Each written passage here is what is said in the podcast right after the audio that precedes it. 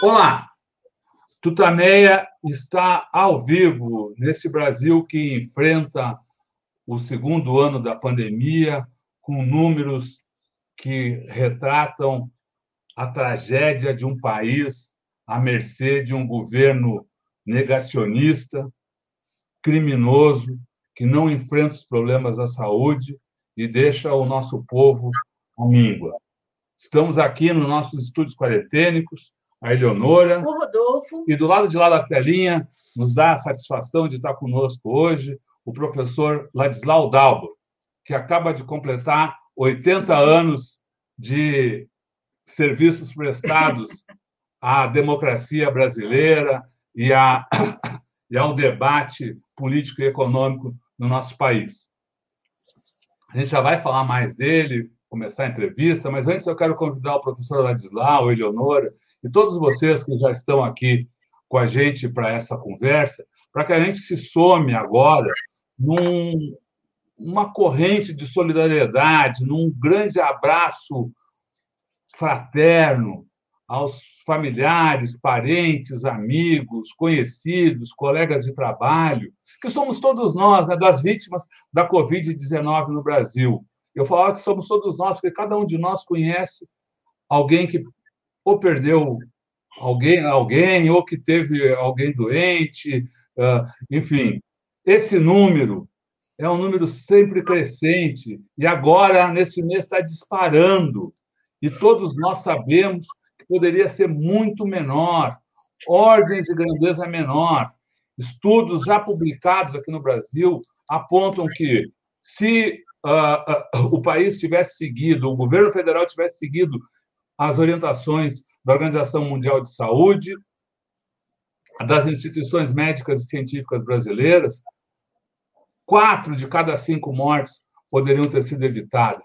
Esse é o tamanho da tragédia brasileira, que a gente também vê em números. Claro que não são só números, só números são, são vidas que estão aí aos, aos nossos lados, vidas perdidas, vidas uh, massacradas por essa política, né? mas que a, a, tragédia também é retratada em números. E exatamente há 15 minutos, o, o Conselho Nacional de Secretários de Saúde divulgou os números de hoje. Então, boletim divulgado agora às 18 horas, meus senhores. 3.251 mortes nas últimas 24 horas. 3.251 mortes nas últimas 24 horas. Não sei como esse presidente da República não pega o chapéu entrega para quem pode uh, trabalhar pelo bem do Brasil em vez de ficar dizendo mentiras, humilhando os doentes e fugindo de suas responsabilidades. Com esses 3.251 mortes, o total de óbitos pela Covid no Brasil atinge 298.676 vidas perdidas, assassinatos, com 12 milhões 130 mil e 19 casos. É esse o Brasil, é nesse Brasil que o nosso querido professor, economista Ladislau Dauber completa 80 anos. Eleonora, Fale sobre o nosso... Professor Ladislau, muito obrigada, muito obrigada mesmo por estar aqui, ainda que remotamente no Tutameia. É um prazer enorme tê-lo aqui novamente. Uma situação muito dramática né, para o Brasil. É, temos essa situação é, é de explosão de mortes. Né? A economia, nós vamos poder conversar sobre isso, é, vai enfrentar é, problemas enormes e acaba de sair a notícia, para você que não sei se está acompanhando o noticiário de agora, a Carmen Lúcia mudou o voto e o juiz Moro está é, sendo decretado suspeito, né? A suspeição do, do, juiz Moro foi aceita pelo, pelo Supremo, pelo, uh, pelo STF, e isso muda tem impacto importante na conjuntura política. Então, professor Dodidal, como é que o senhor está vendo a situação do Brasil hoje? Nós temos essa, essa, essa hecatombe acontecendo, tem essas mudanças no quadro político, economia com esse, enfim, também numa situação dramática. Como é que o senhor avalia o conjunto do, do Brasil hoje? Olha, deixa eu dar um, primeiro ponto de referência aqui é de economista, tá? É, todo mundo sabe que, que o PIB, sabe que o Brasil produz é, por ano cerca de é, 7 trilhões e 300 bilhões de reais de bens e serviços, é, mas as pessoas é, ignoram como isso se traduz para o cotidiano. Se eu divido o PIB, 7,3 trilhões, por 212 milhões de habitantes, o que nós produzimos de bem e serviço hoje, mesmo com a pandemia, como ordem de grandeza, dá 11 mil reais por mês por família de quatro pessoas. O que a gente produz hoje. Esse aqui não é um país pobre. Eu trabalhei no, no quadro das Nações Unidas, trabalhei sete anos na África, trabalhei, olha, eu conheci o que é pobreza. Tá? Você não consegue resolver o problema da fome, de coisa assim, porque você não tem alimentos, não tem coisa. O Brasil, só de grãos, produz 3,2 quilos por pessoa por dia. Né? Sem falar de tubérculos, de coisas. Né? Quer dizer, com esses 11 mil reais por mês por família de quatro pessoas, é só reduzir um pouco a desigualdade, só introduzir um pouco de medidas decentes, reduzir um pouco a, a, a evasão fiscal, só com isso aí dá para todo mundo viver de maneira digna e confortável. Isso é importante. Nosso problema no Brasil não é econômico, no sentido de falta de recursos. Nosso problema é a zona política e social em termos de organização né, da, eh, da, nossa, da nossa economia. O segundo ponto é que eu trabalho com, com o conceito de convergência de crises. Tá? Aí, nisso, eu acompanho um conjunto de discussões internacionais. Hoje estou aposentado pela ONU, mas continuo com esses contatos, com, essa, com essas interações.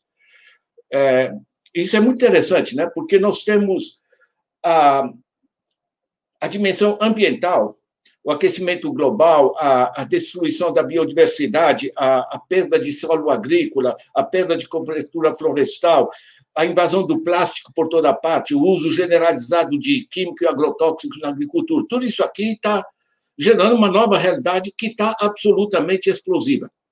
Né? Isso é a dimensão ambiental. A segunda é, é, é, crise simultânea é a da desigualdade. Certo? No, no contexto da nossa pandemia, no ano passado, entre 18 de março e 12 de julho, portanto, praticamente quatro meses, no Brasil, 42 bilionários, os bilionários em dólar, tá? Eles aumentaram sua fortuna, vocês devem ter visto os números, né? Aumentaram sua fortuna no equivalente a 180 bilhões de reais. São seis anos de Bolsa Família para 42 pessoas que não produzem, porque são essencialmente gente que trabalha com computador, compra, vende papéis, são banqueiros, coisa do gênero, e não pagam imposto porque lucros e dividendos distribuídos no Brasil não pagam, não pagam imposto. Né? Seis anos de Bolsa Família para 42 pessoas. Né? É, isso aqui é de um, de um absurdo. Agora, isso é porque é grotesco no Brasil chegar a esse nível. Agora, isso aí é planetário. Saíram agora os dados da Oxfam, os dados do, da Forbes e outros, né? Mostram que o, o, essa, essa situação nos Estados Unidos é semelhante, né? Em plena pandemia, o aumento das fortunas dos mais ricos é absolutamente é, espantoso. E a desigualdade atinge um nível dramático porque se junta com a pandemia. Né? Que os pobres ficam realmente completamente perdidos. Né? Agora, o governo do Brasil passou dinheiro essencialmente para banqueiros, teve esses 600 reais que, que se conseguiu extorquir, mas, mas o, o, o essencial do, do 1,1 trilhão foi para, para banqueiros. O Paulo Guedes disse que o dinheiro ficou empossado, né, com C cedilha, a gente tem que especificar. Né? É, o resultado, os banqueiros tanta gente desesperada vá buscar um, uma, é, um empréstimo no banco porque está é, tá desesperado, ou vai entrar no cartão de crédito. Tá? Eu tenho aqui os, as taxas de juros da, da Associação dos Executivos de Finanças, né? Está é, tá aqui o, em janeiro agora, 2021, tá? Cartão de crédito, rotativo no cartão, 257%. No Canadá é 11% ao ano. Né? E por aí vai. Né? Então, na realidade, você tem esse controle financeiro que aumenta dramaticamente a desigualdade. Porque antes você gerava desigualdade pagando salário, salário baixo. Agora, para explorar as pessoas pelo salário, pelo menos você tem que gerar um emprego. Agora, com endividamento, com cartão, tarifa sobre o cartão que o cara tem no bolso, qualquer favelado tem um cartãozinho no bolso. Né? Esse cartão é um canudinho eletrônico que dá para chupar. Né? Então, há uma explosão da desigualdade no, eh, no, no, planeta. Você junta o meio ambiente, a desigualdade, acrescente o caos, o caos financeiro. O caos financeiro são, por exemplo, esses 42 é, bilionários, mas o essencial é o seguinte: isso o Piketty trouxe à tona com toda a força. Rende muito mais para quem tem muito dinheiro, não para nós, tá? Para quem tem muito dinheiro. Rende muito mais fazer aplicações financeiras nos diversos sistemas dos chamados mercados do que é, investir numa fábrica, gerar emprego e tentar vender as coisas e, e, e os processos. Ou seja, o dinheiro está indo para onde rende mais. O PIB aumenta 2, 2,5% no mundo, agora com a paralisia da, da, da, apenas a China e mais alguns estão crescendo, né? Mas, no geral, historicamente, o PIB cresce 2, 2,5% ao ano. PIB, produção efetiva de bens e serviços. Agora, o rendimento de aplicações financeiras está entre 7% e 9% para grandes fortunas. Meu, para onde é que o cara põe dinheiro? Ele não vai fazer fábrica, ele põe coisa. Gente que tinha fábrica, certo? largou as coisas, parou de produzir e está metendo dinheiro no mercado financeiro. Certo? Daí a desindustrialização do, é, do país. Né? Então, nessas discussões internacionais e nas discussões que a gente tem tido com, com o Fórum 21, com tanta gente que está agora discutindo a situação uh, brasileira online, né? que estamos mais isolados, mas muito mais uh, uh, conectados, o denominador comum é isso. Né? A gente está entendendo que a gente tem que trabalhar a visão da convergência de crises. Quando você reduz a população a situações catastróficas, que é anterior à pandemia, né, porque a financiarização é anterior à pandemia, você eh, facilita a subida ao poder de demagogos dos mais diversos tipos. Quando você tem uma eh, população como os Estados Unidos, o andar de baixo, frustrado né, na, eh, eles votam em qualquer um que é contra a política, que, que se, se, identifica transmitindo ódio, né? Estou contigo, né? É, muito mais mobilizador você transmitir, se identificar com ódio, apelar para as tripas das pessoas, do que você apresentar um programa que funcione, né? E explicar, apelar para a cabeça. Né? Então, na realidade, nós temos a crise ambiental, a, a, a crise da desigualdade, que é explosiva, nós temos o caos financeiro. Né? O caos financeiro está para ficar, tá? porque é, os governos são nacionais, mas o sistema financeiro é global. Né? Chama High Frequency Trading, né? gestão é, é, rodízio em, em, alta, em alta frequência. Isso gera um uma desagregação das democracias. Tá? É só olhar a Turquia, Duterte nas, nas Filipinas, o Orbán na, na Hungria, o, o o Trump, o Bolsonaro, etc, etc. Né? E em cima disso, a pandemia. Tá? Então, é, para mim, a importância da gente trabalhar essa convergência de crises, porque o resultado que está sendo colocado nas discussões hoje é que temos fazer um novo pacto. Certo? E não é só é, tapar um buraco aqui ou ali. Certo? Não só, enfim, é, enfrentar a pandemia. É mais amplo de certa maneira, aproveitar a pandemia, que exige um esforço de solidariedade social, que a gente tem ou, ou vai ter força política para é, para resgatar, né? porque a crise gera uma reação é, muito é, muito mais ampla. Né? Esse negócio do voto da Carmen Lúcia, para mim, é vital, porque, para mim, o, o, o Lula não é um cara de esquerda, o Lula é o maior negociador que eu já vi. Eu conheci chefes de Estado em diversos países. Tá? Ele é impressionante, ele, ele é construtor de, de, de articulações. Nós, nós, precisamos, nós precisamos disso. Quer dizer, não basta só é, rebater a, a, as idiotices da cloroquina. Que, por falar em cloroquina, eu tomei cloroquina durante anos contra a malária, porque trabalhei na África. É contra parasita. Parasita não tem rigorosamente nada a ver com vírus. É um bichinho. Né? O negócio, quer dizer, essa, essa cretinice que a gente tem, né? É, mas, ao mesmo tempo, o que está havendo, que eu acho muito importante, é uma tomada de consciência em rápida evolução da dimensão estrutural das mudanças que a gente precisa.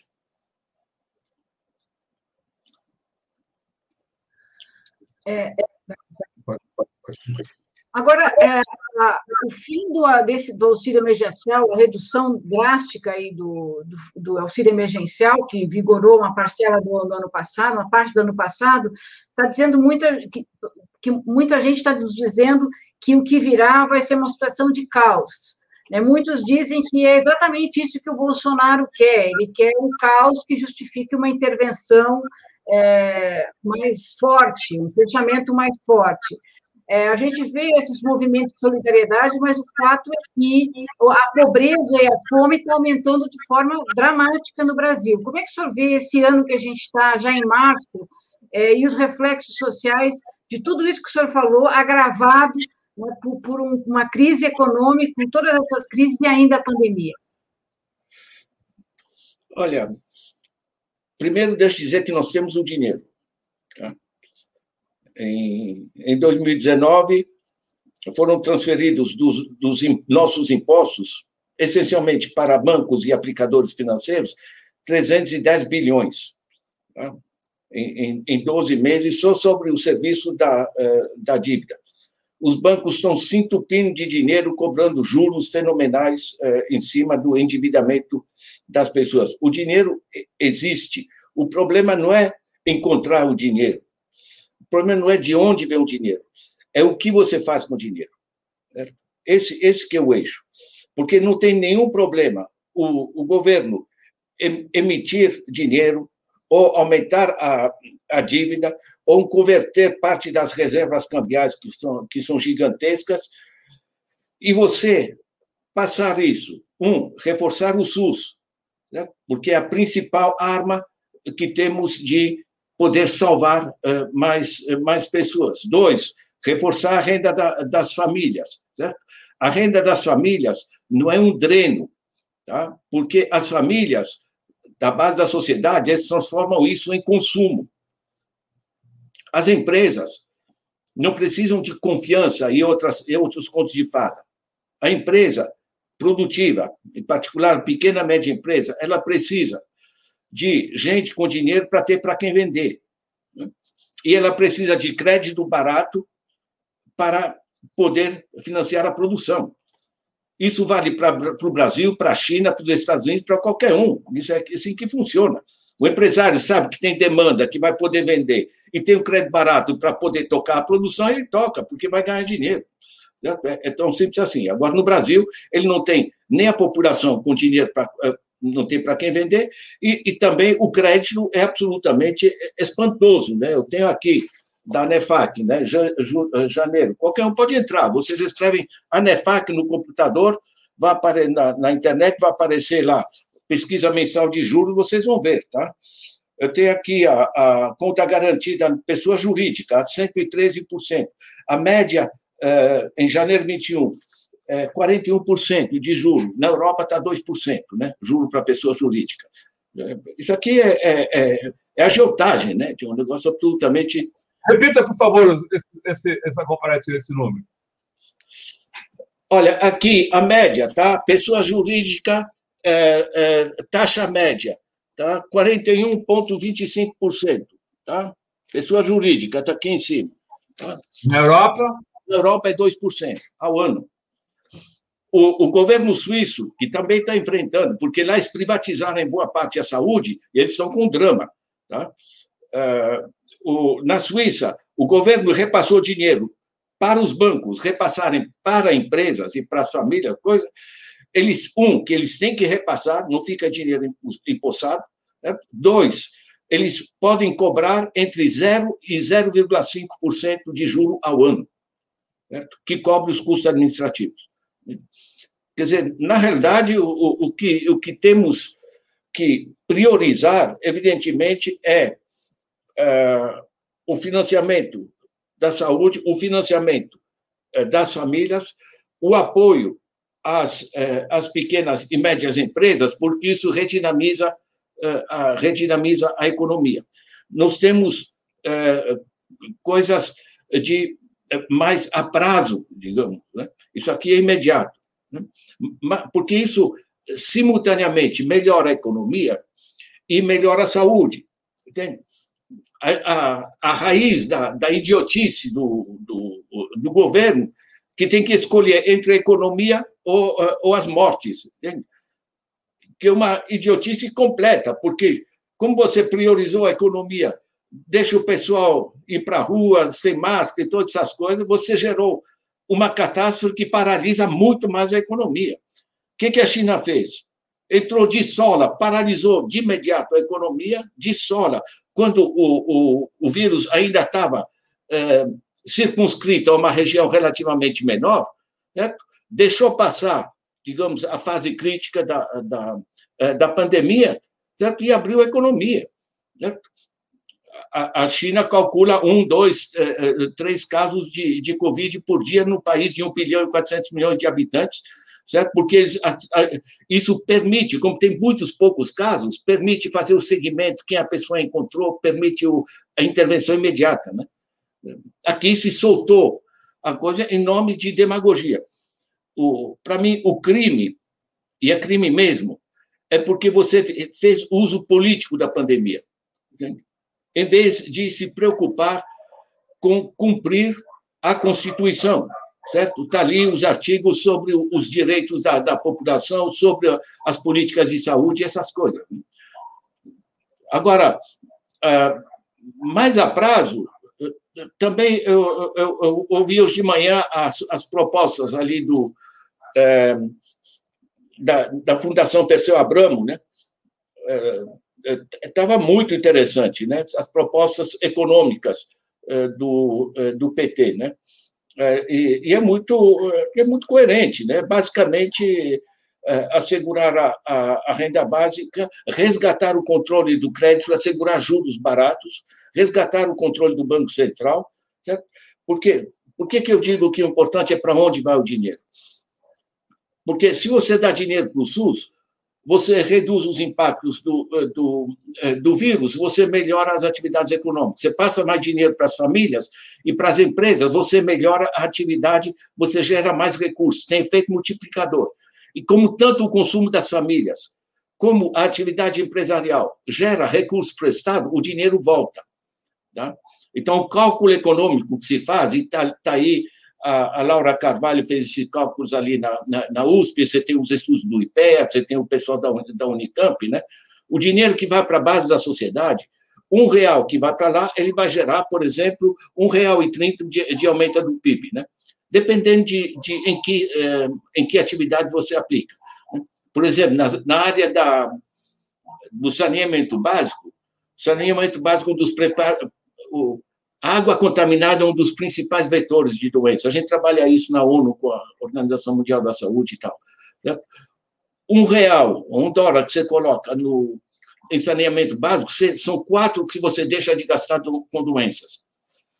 Então, na realidade, eu trabalhei e organizei sistema de planejamento em vários países, mas o, o básico é o seguinte: você calcula onde o dinheiro vai ter maiores impactos e ter maiores efeitos multiplicadores, porque isso vai funcionar. É por isso que durante a fase 2003 a 2013, que o Banco Mundial chamou de Golden Decade, o Brasil, a década dourada do Brasil, você teve muito mais políticas sociais e muito menos déficit. Olha, isso aqui não é mistério para nada. Eles apresentam na, na televisão, nos diversos programas, entrevistam aí pessoal das financeiras, né? Pessoa financeira está tá achando ótimo, estão se entupindo de, é, é, de grana. Mas o, não há possibilidade, é, a meu ver, de solução. Não é falta de saber o que se deve fazer. É falta de espaço político para as coisas, para uma racionalidade efetiva do, da coisa. Né? Daí a esperança agora com a suspeita do, uh, suspeição do Moro, uh, com a, a volta do, do, do, Lula. O Lula não adianta esconder debaixo da, da, do tapete, gente, certo? É o grande negociador político desse país. Né? É o único que consegue aproximar uh, as diversas. E mais, ele, no, no, nos oito anos de governo que fez, ele criou uma confiabilidade muito grande. Né? Não é um negócio assim que a primeira vez, ah, vamos eleger um esquerdista, as pessoas vão fugir para Miami, coisa do gênero, o que se falava na primeira eleição. Né? Hoje ele é comprovado. E mais, ele tem um respeito internacional de tal porte que ele pode sim ajudar a fazer as negociações internacionais que são viáveis, porque o resto do mundo está se sentindo ameaçado pelo Brasil hoje. O mundo hoje é um só, é pequeno. Não adianta você vacinar aqui e não vacinar ali, porque o daqui vai contaminar de novo, né? e a coisa volta.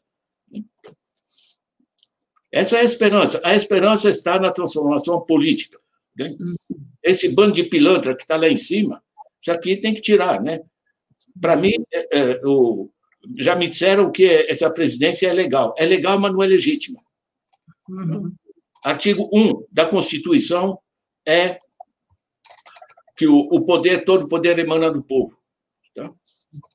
Ele foi eleito pelas fake news, pela facada lamentável, que é uma desgraça, mas que não qualifica uma, uma pessoa, e porque puseram Lula em cana o tempo da eleição. Tá? Isso é golpe, isso é coisa. Quer dizer, não tem legitimidade nenhuma essa, essa presidência. Uhum.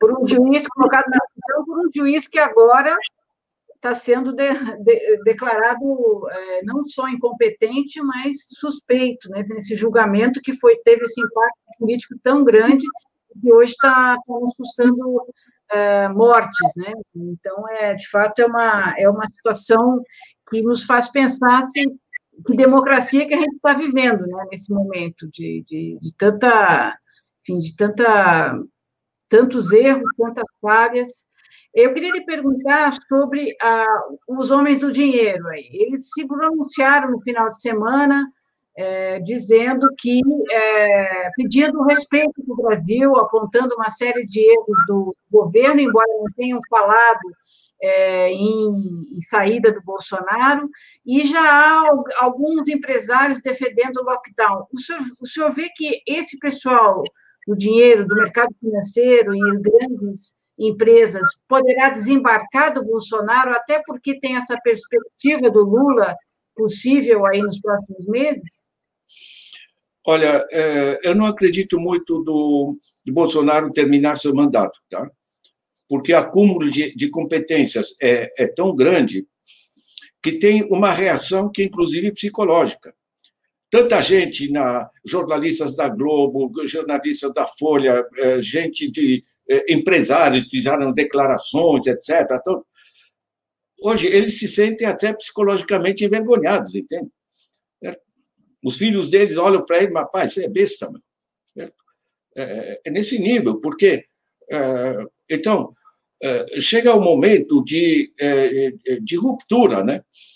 Eu acho que é, esse negócio de calcular se o, se o Bolsonaro está é, com 31% ou com 28% de apoio da população, essa população que apoia, apoia ele, apoia ele, mas não apita nada. Certo? Quem apita são esses é, que assinaram essa, essa carta e os que são eventualmente influenciados por eles.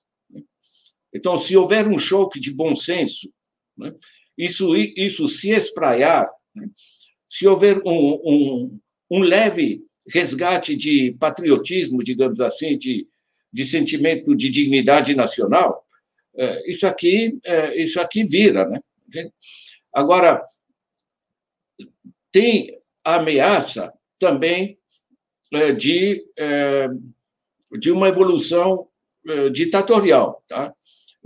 Porque em vários lugares, né? Você tem isso é, inclusive historicamente, né? A Barbara Tuchman trabalha muito isso, né? A, a marcha da, da, da loucura, né? Enfim, da, você o, o, desespero, né? Ele disse quando entrou, eu vim aqui, eu vim para destruir, certo? Ele de repente dizer não, eu tô, não é, não é que está ruim porque porque estou fazendo a coisa errada, mas a coisa não foi longe suficientemente. Ou seja, a gente tem que quebrar mais, privatizar mais, tem que. Enfim, né? E, e, por desgraça, tem uh, alguns segmentos militares que são, uh, que são simplesmente são simplesmente perigosos, né? Enfim, e que têm uma, uma visão, acho eu, lamentável em termos de, de identificação com, a, com o país, com a nação, com a pátria, né? porque isso vai, vai por, por vários segmentos. Se você pega, por exemplo, a Petrobras, o, o Brasil ter essa autonomia energética e esse imenso recurso do pré-sal, e tal como tinha sido acertado durante o governo Lula, isso serve para a educação, para a saúde, para a ciência e tecnologia, ou seja, você usa o petróleo não para eh, fazer grupos financeiros ganhar com os dividendos né, de acionistas no sistema privado, mas enquanto é estatal, você usa para fomentar o desenvolvimento do país. Isso é vital. Agora, você privatizar a Petrobras, entregar isso para grupos multinacionais, e o dinheiro, em vez de servir para o desenvolvimento do país, ele serve para uh, entupir de bolso tanto brasileiros como acionistas em Nova York e outros lugares, né? que não são produtores. Tá? Ninguém produz petróleo. Petróleo está ali. Certo? É uma herança da natureza, pertence à nação. Você entregar isso para os grupos nacionais. Você imagina a China, por exemplo, entregar a sua política energética para, para empresas multinacionais. Isso aqui é, é destruidor para a nação. Certo? Porque nós tínhamos o ciclo completo. Tínhamos a capacidade tecnológica, tínhamos as plataformas, o sistema de transporte, todo o sistema de, de, de poços, as refinarias, a petroquímica. Certo? É só pegar os dados do, do, do Gabriele, estão aí, né? Então, nós temos essa, essa autonomia energética, nós temos um, imensos potenciais é, que aparecem no último censo agrícola. Né? Nós temos 353 milhões de hectares de terra é, de estabelecimentos agrícolas, nesses, tirando a Amazônia, enfim, zonas problemáticas, você tem 225 milhões de hectares de boa terra agrícola, né, com água, e nós estamos usando, sabe quanto? Somando lavoura permanente e temporária, 63 milhões, sobre 225. Certo? Meu, o que está acontecendo com o resto? O re... A diferença são, arredondando, 160 milhões de hectares. Ou está parado, ou solta um pouco de boi, chama elegantemente de pecuária extensiva. Né? Esses ótimos nomes para as coisas. Né? Que pecuária extensiva? Meu? O Brasil tem um, um hectare para cada boi. Eu não tenho isso. Meu. Isso aqui é, é, é, é, surrealista. Sabe que é 160 milhões de hectares de terra parada ou subutilizada? Isso é cinco vezes o território da Itália. Você precisar ter um movimento sem terra no Brasil, sabe o que é isso? É rentismo, estou esperando valorizar a terra. E é agroexportação e, e, carne que não gera emprego, praticamente não gera imposto e ocupa a terra. Isso é surrealista. Você olha. Uh, enfim, eu repito essas coisas porque é óbvio que tem que ser feito, e estava sendo feito. E não é coisa ideológica inventada. Você olha nos diversos países como funciona. Eu faço isso, eu trabalhei em um monte de países, né? Eu vejo essas coisas. Né? A Finlândia, em, em 1970, decidiu eh, investir na formação da população, na elevação do nível científico-tecnológico de toda a população, redução das desigualdades e tal. Veja hoje a Finlândia. Né? Veja, veja a Coreia do Sul, veja a China, que investe pesadamente na melhoria da base da, da, da, da população. Professor, eu queria lhe perguntar mais sobre o que o senhor definiu como um choque de bom senso, que o senhor não vê o Bolsonaro acabando o mandato.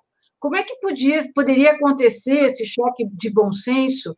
Vai chegar um momento que você acha que Cuba do dinheiro, o Congresso, o Supremo vai achar uma maneira de tirar o Bolsonaro de lá, vai forçar uma renúncia, um processo. Como é que o senhor vê essa.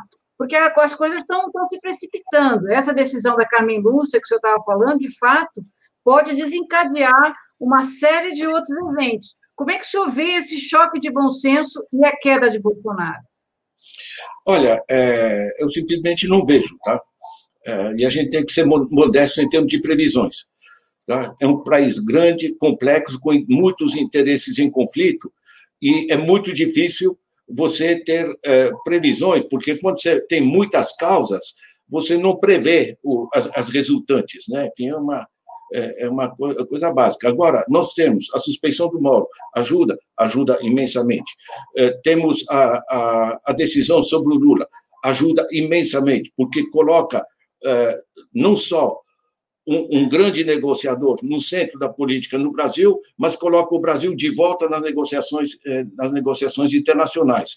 Não é à toa que o, Lula, que o Lula teve entrevistas de grande peso internacional com os Estados Unidos, com o Monde na França, coisa do gênero. O mundo está escutando está tá escutando o Lula. Isso, isso são possibilidades. Agora, o pano de fundo, isso a gente viu em diversos países, é quando a crise vai se agravando, a partir de um certo momento, a parte dos que lucram com a crise se torna muito pequena e a crise atinge muita gente. Então, isso gera novas convergências. Né? Agora, como vão se dar essas convergências? Como vão se dar os diversos partidos, que não é só isso? Como isso vai se resolver em polícias militares e outros eh, sistemas eh, parapoliciais ou dentro do, eh, do Exército? Como vai se resolver nos conflitos regionais? Tudo isso aí para mim, são, são ponto de, de interrogação. Agora, a gente pode sim, e é minha função em grande parte, que eu tenho participado de lives que não acabam mais, certo? é dizer: olha, nós temos dinheiro, dá para segurar a renda básica, tá? ou seja, melhorar a condição da população, isso gera demanda, isso dinamiza a economia, volta para o governo, dá para fazer. Certo? É, dois, dá para reforçar as políticas sociais, saúde, educação, etc. Tá? Segurança, né? É, porque o bem-estar da família como ordem de grandeza, o bem-estar da família, 60% é dinheiro no bolso, tá? Pagar o aluguel, o supermercado, etc. Os outros 40% é o que a gente chama de salário indireto, tá? É, é ter uma rua asfaltada, é ter é, o, o, o, meio ambiente do rio cuidado, é, é ter. É, por que, que a gente chama de salário indireto? Porque você precisa de segurança, mas você não compra a delegacia, certo? É, ou não deveria, pelo menos, né? Você, você não, não compra hospital, você não compra escola. Então, saúde, educação, to, to, segurança, todas essas coisas têm que ser asseguradas, como está na Constituição, de maneira pública, gratuita, universal. Né? E esses são os outros 40% do bem-estar das famílias. Né? Então, você com uma renda básica e as políticas sociais, você melhora as condições da família. Isso dinamiza, eh, dinamiza a, a economia. O terceiro eixo é o emprego. Tá? Os Estados Unidos estão discutindo direto agora, negociando o chama PEP, Public Employment uh, Program, né? uh, política, programa de empregos públicos. Pega o seguinte, eu uso o exemplo de Imperatriz. Imperatriz tem um monte de gente desempregada e em volta de Imperatriz um monte de terra parada. Pô, não é física quântica, dá para pensar alguma coisa, certo? Você faz um cinturão verde hortifruti grangeiro, como é feito com inúmeras cidades no mundo, porque a população se urbanizou. Você faz esse cinturão verde, você emprega as pessoas, você passa a ter alimento saudável na, nas cidades, você melhora o, o meio ambiente e você gera um retorno econômico que repõe. Porque quando você empregou gente que está parada, qualquer seja a forma, você pode até emitir moeda virtual, e é legal hoje, certo? Local. Certo? Nós já temos 118 bancos municipais bancos, perdão, comunitários de desenvolvimento, você pondo as pessoas para produzir, as pessoas e a terra para produzir, gerando mais produto, você cobre o dinheiro que você emitiu. Você não está fazendo coisa irresponsável. Né? Então, você pega renda básica, pega políticas sociais, pega políticas de emprego, pega a reforma tributária é essencial, gente, certo? Isso aqui é um escândalo, que os pobres pagam, nesse país tão desigual, os pobres pagam muito mais proporcionalmente do que os ricos. Sem falar que aqueles 42 bilionários que a gente falou são simplesmente isentos, né? porque o professor Ladislau paga 27,5%. Né?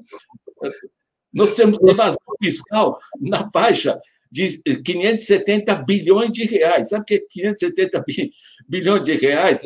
É, é, é, é praticamente 20 é, anos de, de Bolsa Família.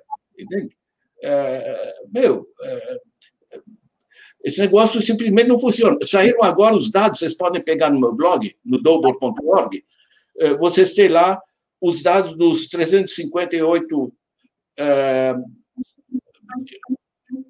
das 358 fortunas brasileiras em Luxemburgo, paraíso fiscal. Você sabe, quando saiu no, no Economist que o Paulo Guedes era cofundador do BTG Pactual, eu fui no, no Valor Econômico, né? peguei o, organograma do BTG Pactual, não é complicado, tá? Valor Econômico, gente. Grupo Globo, certo? Você tem aqui o, o organograma de cada, cada um dos grandes grupos. Eu contei no BTG Pactual, lembra do André Esteves e companhia? Eu contei 38 filiais em paraíso fiscal. Os bancos têm excelentes nomes, eles não dizem departamento de evasão fiscal, chama departamento de otimização fiscal. Eu, eu adoro, sabe? Esses caras devem ter curso de semiótica, de linguística, sei lá, de comunicação em todo caso. Né? Mas esse. esse, esse... Essa, a, a, essa crise, enfim, o senhor está falando aí da, da saída, uh, de uma saída uh, benéfica para a crise. Mas essa crise, como o senhor falou antes, também ela pode se resolver de outra forma, no rumo que é para onde joga, vem jogando o Bolsonaro desde o início, que é para o rumo de um, um ataque à democracia, enfim, de uma ditadura com o fechamento do, do, do, dos, dos poderes e criasse uma ditadura miliciana no Brasil. Esse é um caminho, é uma situação que também se vislumbra? Olha, não só se vislumbra, como é só olhar de 2013 para cá a desagregação da, da democracia, gente. É o, o, o slow motion dictatorship, né? É, é uma, é uma ditadura em câmara lenta, certo? Agora, antigamente a gente precisava de generais com, com as tropas e tanques assumindo, né? Hoje bastou um capitão, né? Reformado. O, esse negócio está se dando.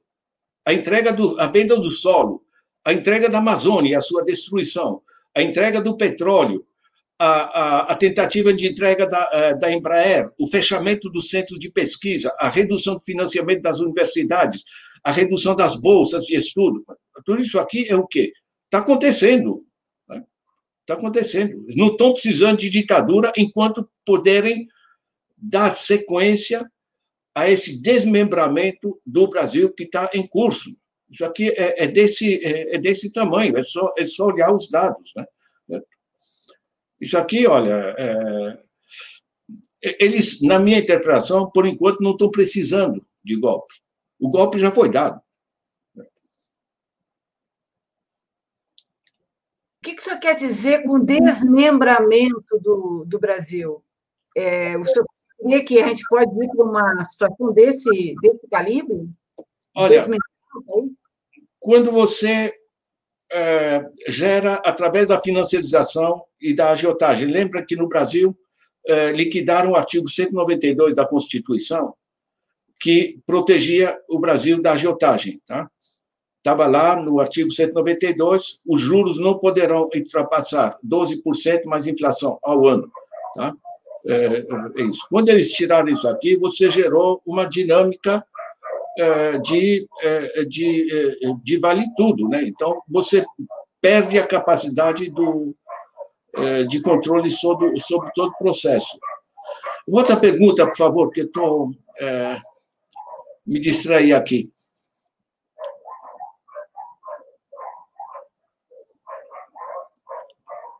Você falou desequilibrar, e tem, e tem até gente que acha que, no limite, né, os, os governos com características fascistas, eles acabam é, trabalhando no sentido de destruição do Estado, de desmembramento físico até do, do país. O senhor acha que a gente está correndo esse risco? Sim, o desmembramento que você estava falando, né? Quer dizer, então tem a, a, a dimensão eh, da financiarização. Essa financiarização é, levou inúmeras empresas a fazer aplicações financeiras onde antes eles investiam na, eh, na produção. Né? Isso é uma dimensão. Com a privatização da Vale, né? que exporta minério, né? A Vale, a Samarco, etc., não produzem nada, eles exportam, tá? É, não precisa, ninguém produz minério de ferro, tá? Estou exportando. São rios de dinheiro. A privatização do, da Petrobras são, são rios de dinheiro. É era dinheiro público que estava servindo para financiar infraestruturas e desenvolvimento. Isso aqui é tirar do Brasil a capacidade de manter o, o seu desenvolvimento, né? de você investir. Então, você desindustrializa, você perde a capacidade do Estado de financiar políticas, você aumentou o estoque da dívida, você reduziu a taxa Selic, mas o estoque da dívida aumentou muito. Tá? Então, em nome da. da para fazer o serviço da dívida, que a gente chama, né? da dívida pública, você está transferindo grande parte dos impostos para banqueiros e, a, e aplicadores financeiros. Eu queria lembrar para que uh, 87% dos, uh, das aplicações financeiras são pelos 10% mais ricos. Tá? A massa da população mal consegue fechar um mês, né? não está fazendo a aplicação, os mercados, né? enfim. Então, uh, você pega a, a, o reforço eh, da parte da, da exportação, eh, eh, nós tivemos, por exemplo, da Amazônia, tá? Nós tínhamos da Amazônia em 2002 o desmatamento de 28 mil quilômetros quadrados, é gigantesco. Tá? Em 2010 tinha baixado para 4 mil. Agora voltou para já passou 10 mil tá? quilômetros quadrados por ano. Por quê? Porque você exportar madeira bruta. Tá? Isso dá muito dinheiro. E uma vez que você tirou a, a, madeira, você não precisa produzir essa madeira. Um tronco de mogno colocado na, na, na, na, na Europa, no porto, tá? vale milhares de euros. O tronco bruto, sem falar depois, enfim, do, isso é, isso é uma preciosidade. Você não precisou produzir, como você não precisou produzir o petróleo, não precisou produzir o ferro, certo? Você, não, você usa é, o, a agroexportação é, a gente chama isso de água virtual, né? Por exemplo, a produção de um, de um quilo de arroz, você é, é, precisa tipicamente 4 mil litros de água. Como o Brasil tem solo e água, eles aproveitam. Então, o Brasil exporta e diz, uh, estamos exportando, tudo bem. Mas não gera imposto, gera pouquíssimo emprego.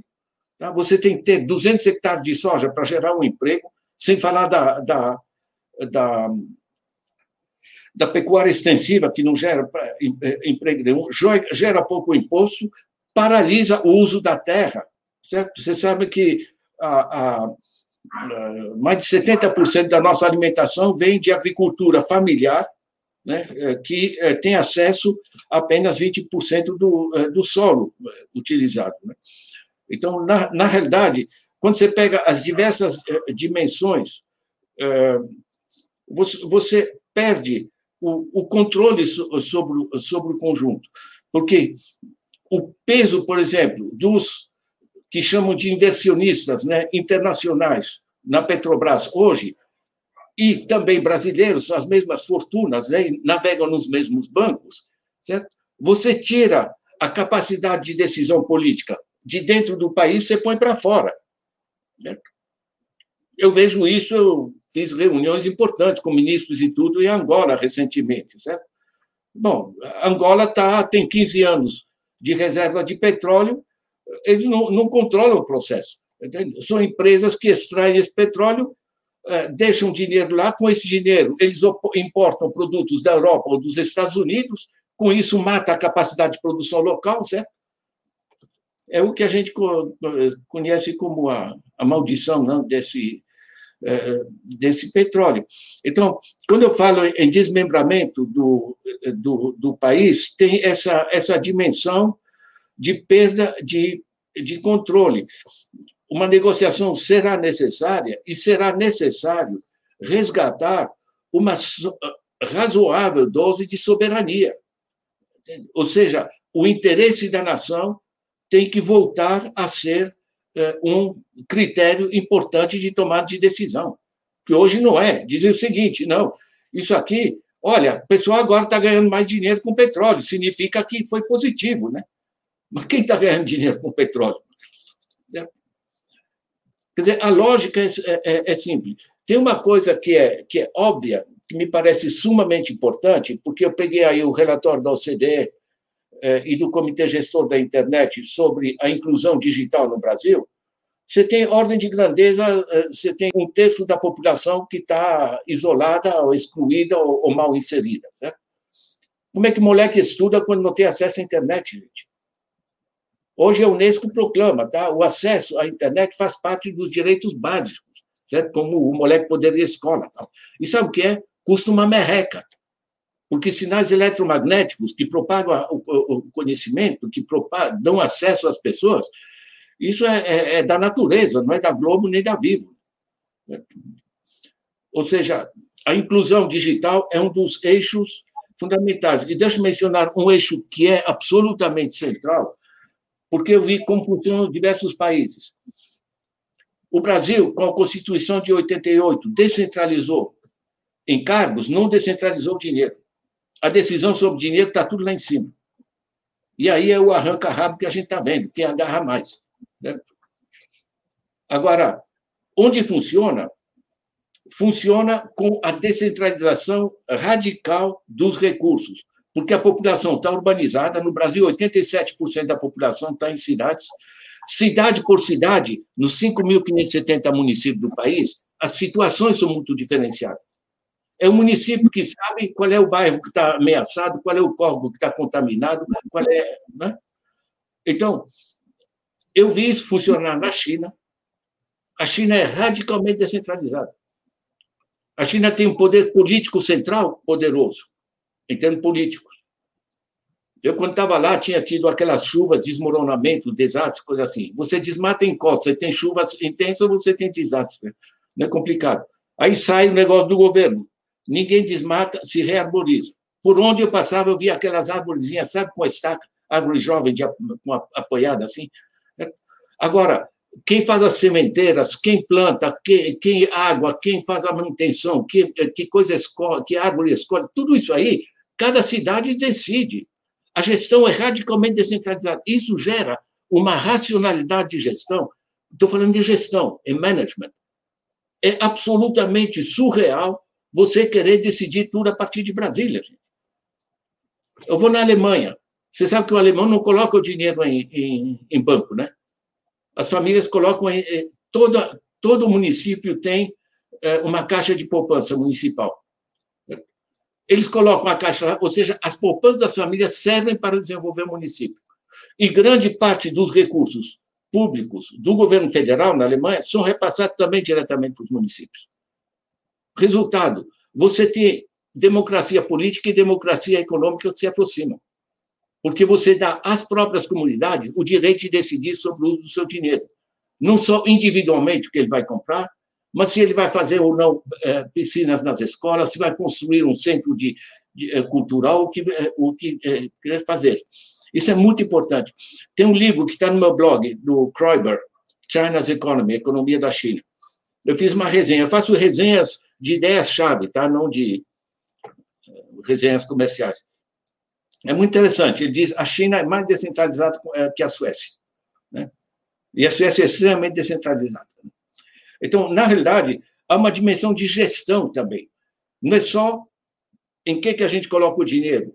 Renda básica, políticas sociais, políticas de emprego, é, a, mudança da, da, do sistema, é, do sistema tributário, a, a inclusão digital, mas a gestão do conjunto tem que ser radicalmente aproximada das necessidades da população.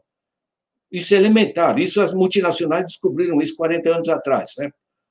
A Nestlé está na Suíça, ela quer centralizar o dinheiro, isso sim, né? para os acionistas, mas o, eh, ela não vai atrás encher o saco de cada empresa em, nos mais diversos países, nos mais diversos setores, eles, têm, eles dão autonomia de gestão em função das realidades locais. Professor, o senhor falou logo no início da, da convergência de crises que a gente está vivendo. O senhor está completando 80 anos, a gente começou falando disso hoje. O senhor tem uma visão e acompanhou pessoalmente né, vários momentos de crise no Brasil. Eu queria que o senhor falasse: essa é a pior crise que você viveu? Como é que o senhor localiza essa crise na história? E como é que o senhor avalia a reação da sociedade né, da, enfim, dos, dos mais pobres, dos sindicatos, das organizações de bairro a essa situação adversa? Olha, eu, eh, eu faço um acompanhamento seguinte, tá? Eu realmente acompanhei, tá? É, da, eh, é do meu tempo o suicídio do Vargas, é do meu tempo o, eh, o golpe, enfim, do 64, no meu tempo as, as várias etapas, eu acompanhei, enfim, a, a guerra do Vietnã, eu acompanhei a, a, a descolonização da África. Sabe o que é? Eu conversava isso com meu pai. Meu pai é polonês, nascido em 1900, tá? Minha mãe também. Né? Eles viveram a Primeira Guerra Mundial, viveram a crise de 29, viveram a Segunda Guerra Mundial eh, e todas as guerras que se seguiram depois, sem falar agora da, da, do massacre que, que, que, os americanos organizaram aí na, na, no Oriente Médio, enfim. É, agora, é, nós temos altos e baixos, né? No Brasil, a gente só é autorizado a ter democracia com quanto que a gente não use, né? começar a distribuir renda, começar a fazer reforma. Não, não, não, não, peraí. É, é, é democracia. Né? Bom, é, agora, a ideia que eu queria trazer é basicamente a seguinte. É, eu vejo a situação das mulheres, eu vejo a descolonização da África, é, eu vejo a, a, a, a dinâmica no, no, no Vietnã, é, eu vejo o, a, a luta pela, pela pela redução do, eh, do, do racismo. Né? Eh, gente, eu, eu pego na Suíça, por exemplo, o voto da mulher é de 1960, é ontem. Ou seja, nós temos, de um lado, altos e baixos, tá? Tem um recreio democrático e depois pau, né? Bem, agora, se você pegar em termos históricos, a curva é ascendente, entende? Tem altos e baixos, certo? Mas nós não temos eh, reis de direito divino, não temos mais escravidão, não temos eh, eh, mais a, a, a mulher simplesmente isolada da coisa. Não é que liquidou isso, tá? mas a, a tendência histórica para uma sociedade mais civilizada no planeta, eu acho que está se dando.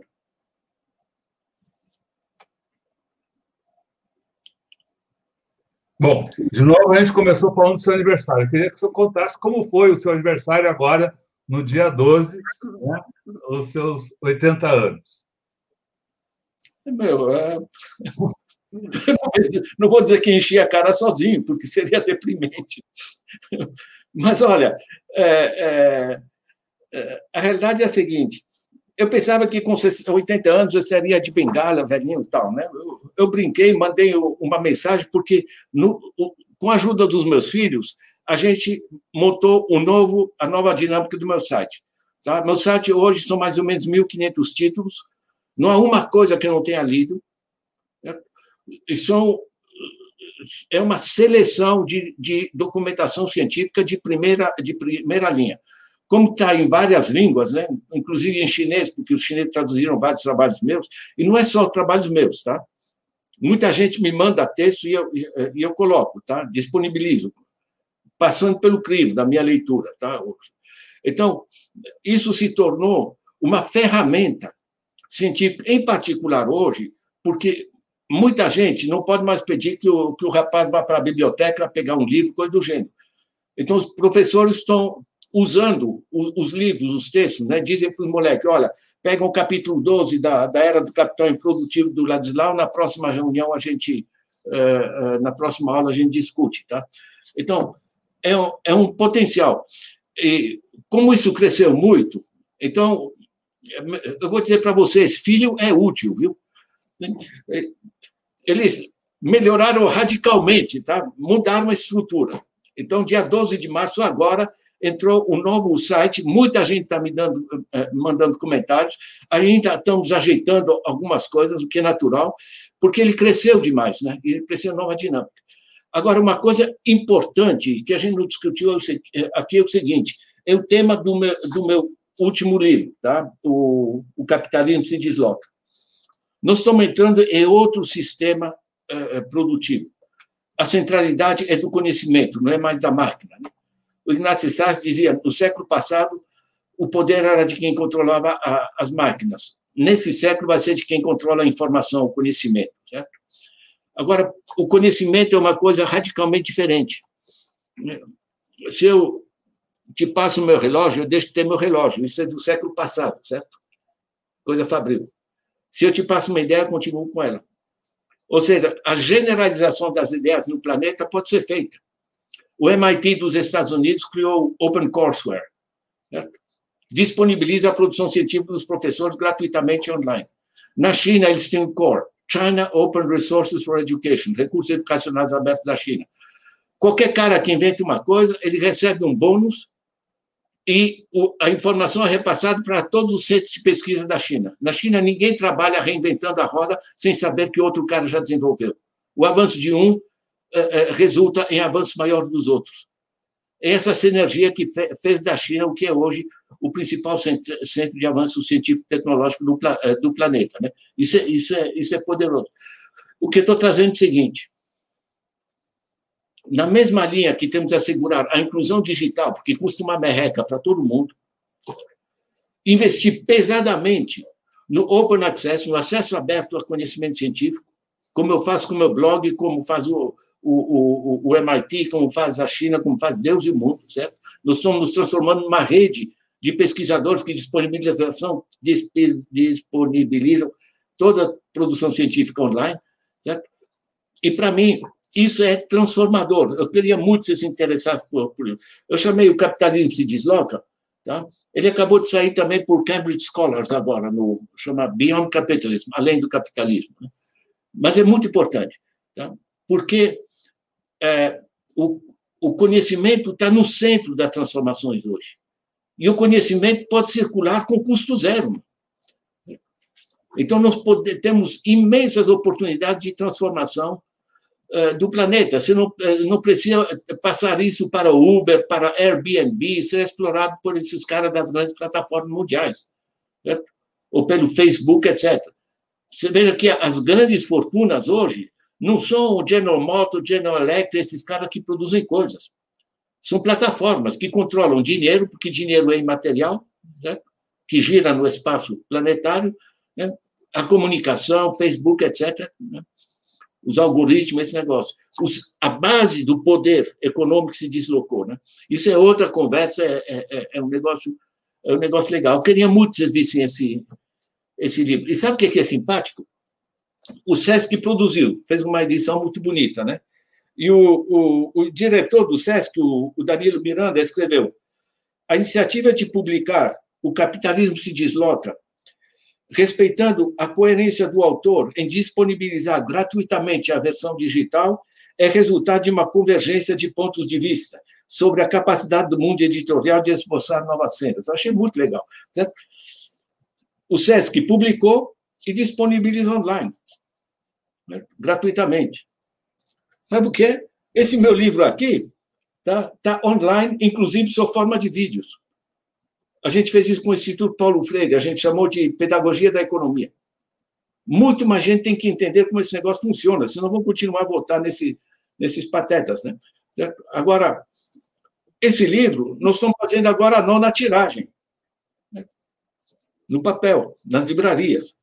Por quê? porque é complementar, não é substitutivo. Claro que o estudante meu que está que tá sem grana vai pegar o livro, vai poder ler online no capítulo, fazer a lição, fazer o, o trabalho, o que seja. Né? Agora, o cara que lê um livro tranquilo vai comprar. Meu. São, são funções complementares. E a, e a dimensão vídeo, eu fiz para cada capítulo, fiz um vídeo de 10 minutos. Né? Isso são milhares de pessoas no Brasil que estão fazendo esses cursos entre eles. Sabe? Se junta, faz uma patota online, o Zoom da vida, StreamYard ou o que seja, né? discutem entre eles os, eh, os capítulos, assistem o vídeo online né? e discutem. Eu tive reuniões aí com, com redes de favelas, com gente do Mato Grosso, gente de, de diversas partes do mundo. De vez em quando eles pedem uma, uma presencial. Você sabe o que é? Tal como estamos discutindo aqui, um bocado de gente vai assistir isso, né?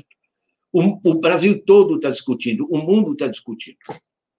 Está se elevando o nível de compreensão da zona que tá, tá, se criou, a zona ambiental, a zona da desigualdade, a zona da, da, da erosão política, né? a, a zona financeira, a pandemia. Você não resolve um sem o outro. Você tem que enfrentar de maneira sistêmica. Nós precisamos de um novo pacto, né? de um novo contrato social. E, aí, e a crise ajuda. Como é que surgiu o New Deal do Roosevelt? Porque teve a crise de 29. Como é que surgiu o welfare state? Porque teve a, a Segunda Guerra Mundial. As pessoas disseram chega. Aumenta a produtividade, aumenta o salário. Os alemães colocaram trabalhadores das empresas, representantes sindicais, no conselho de administração da empresa. E funciona. É a Alemanha.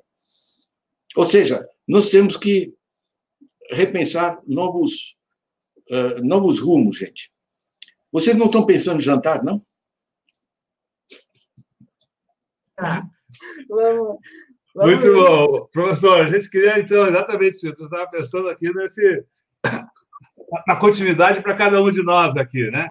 Uh, a gente queria agradecer muito a sua participação aqui. É, é para nós, ao mesmo tempo que a gente uh, bebe do seu conhecimento, também é uma, uma homenagem que a gente uh, quer, quer fazer ao seu trabalho, a, a, sua contribuição aí para a democracia brasileira, né, tanto no terreno aí do conhecimento, do debate político, do debate econômico, quanto na, na luta pura, né, uh, em defesa da democracia, até colocando em risco a própria vida para uh, levar o Brasil, para ajudar o Brasil a ir no sentido da, da liberdade, da justiça, da busca de, de mais igualdade. Então, a gente quer aqui também fazer essa homenagem aí à, à sua trajetória, ao seu trabalho. E nesse momento de agradecimento, queria convidar agora o senhor, a eh, Leonora, e todo mundo que está aqui, a gente está com uma boa assembleia acompanhando, debatendo. Todos nós, a gente falou tanto da pandemia, vamos nos reunir também num momento agora de agradecimento ao trabalho, à dedicação, ao heroísmo de todos os profissionais que atuam na área de saúde, na linha de frente ao combate à Covid-19. É uma ação imprescindível, extremamente difícil, perigosa, o pessoal coloca em risco e sofre ainda mais porque tem contra eles a doença e, a, e a ação criminosa da presidência da República, do governo Bolsonaro. Então, vai a eles, vai para eles aqui o nosso abraço, o nosso muito obrigado. Queria lembrar que essa entrevista, essa conversa com o professor Dalbor fica disponível aqui no, em todos os canais Tutameia TV.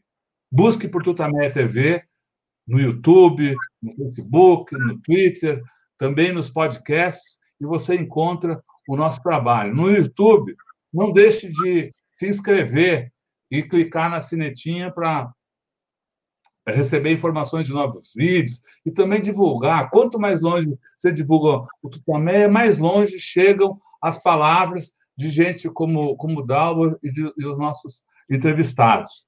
Esses, essas entrevistas, a, a gente produz reportagens sobre elas que ficam no nosso site, o Tutameia, que ancora todo o nosso trabalho. O, o endereço é, é tutameia.jor.br. E agora, depois dessa conversa, queria convidar o professor Dalbor a que, sem perguntas, que faça, então, a sua mensagem para esse povo todo que nos acompanhou aqui ao longo dessa entrevista e que vai seguir com a gente pela internet afora. A palavra é sua, professor. Muito obrigado. Olha, eh, eu queria agradecer essa, eh, essa, essas palavras, né? Eh, eu eu entendo de economia, porque estudei em países socialistas, estudei na Suíça com bons banqueiros, estudei as bases e trabalhei muitos anos montando sistemas, né? Eh, então, em vez de, de complicar com excesso de teorias, eu, trago como funciona, e não é complicado, tá? E eu chamo todo mundo a, a usar essa, eh, esse blog, esse, esses meus livros, né? essa, essa rede de professores que disponibilizam a, a produção online, porque nós temos que cada um de nós se transformar em formador, em multiplicador de, eh, de conhecimento. Né? O Brasil tem muita gente de boa cabeça, certo? O, como eu falei, essa, esse governo que temos tem legitimidade zero, né, pela forma que acedeu ao poder, teve os votos, tudo bem, certo? Mas, enfim, da maneira que foi, isso aqui não se reconhece, certo? É, e mais é sorte dizer para vocês, olha, é, 80 anos não é sala de espera, tá? É, dá para fazer um monte de coisa, dá para fazer coisa útil, não precisa de, é, de bengala, é, e nós estamos numa época, sabe o que é? Que as pessoas de mais idade acham que é vantagem, não estão felizes. Olha, cheguei aos 80, vou poder, vou, vou poder me vacinar. Nada como um dia como o outro. E eu digo isso para o pessoal do poder hoje: nada como um dia depois do outro. Tudo de bom, gente. Grande abraço. Tá bom. Obrigada, Legal. professor. Obrigada. Obrigado, professor. Boa noite. Boa noite. Obrigado a todos aí. Tchau, tchau, tchau. pessoal. Obrigada.